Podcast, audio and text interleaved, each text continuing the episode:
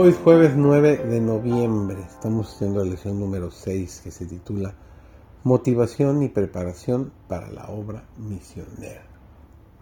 Su servidor David González, nuestro título de hoy es Un retrato de la iglesia primitiva. Después del derramamiento del Espíritu Santo, los discípulos salieron para proclamar al Salvador resucitado. Poseídos del único deseo de salvar almas, se regocijaban en la dulzura de la comunión con los santos. Eran afectuosos, atentos, abnegados, dispuestos a hacer cualquier sacrificio en favor de la verdad. En sus relaciones cotidianas, unos con otros manifestaban el amor que Cristo les había ordenado revelar al mundo. Por sus palabras y sus acciones desinteresadas, se esforzaban por encender este amor en otros corazones. Los creyentes debían continuar cultivando el amor que llenaba el corazón de los apóstoles después del derramamiento del Espíritu Santo. Debían proseguir adelante y obedecer gustosos al nuevo mandamiento. Dice el apóstol Juan en el capítulo 13, el versículo 34, que os améis unos a otros como yo os he amado que también os améis unos a otros. Palabra del Señor. Debían vivir tan unidos con Cristo que se vieran capacitados para cumplir sus requerimientos. Debían ensalzar el poder de un Salvador que podía justificarlos por su justicia. El apóstol Pablo exhortó a sus hermanos a manifestar en su vida el poder de la verdad que les había presentado. Con mansedumbre y bondad tolerancia y amor debían manifestar el carácter de Cristo y las bendiciones de su salvación.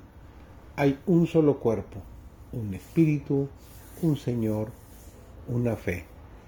Como miembros del cuerpo de Cristo, todos los creyentes son animados por el mismo espíritu y la misma esperanza.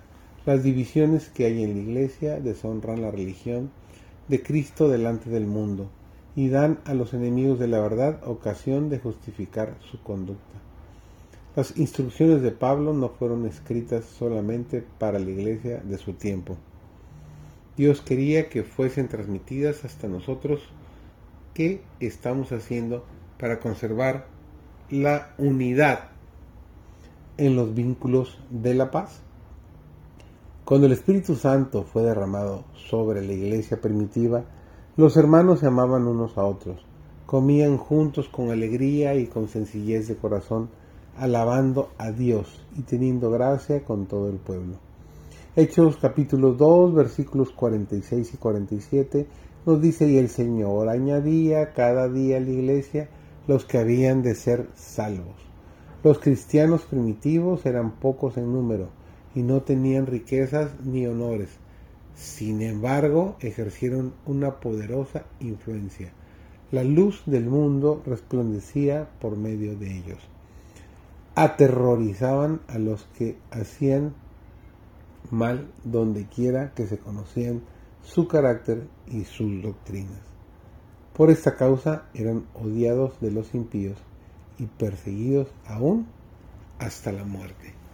Pablo llevaba consigo el ambiente del cielo todos cuantos le trataban sentían la influencia de su unión con Cristo. Daban mayor valía a su predicación la circunstancia de que sus obras estaban de acuerdo con sus palabras. En esto consiste el poder de la verdad. La impremeditada e inconsciente influencia de una vida santa es el más convincente sermón que puede predicarse en favor del cristianismo. Puede ser que los argumentos, por irrebatibles que sean, no provoquen más que oposición, pero un ejemplo piadoso entraña fuerza irresistible.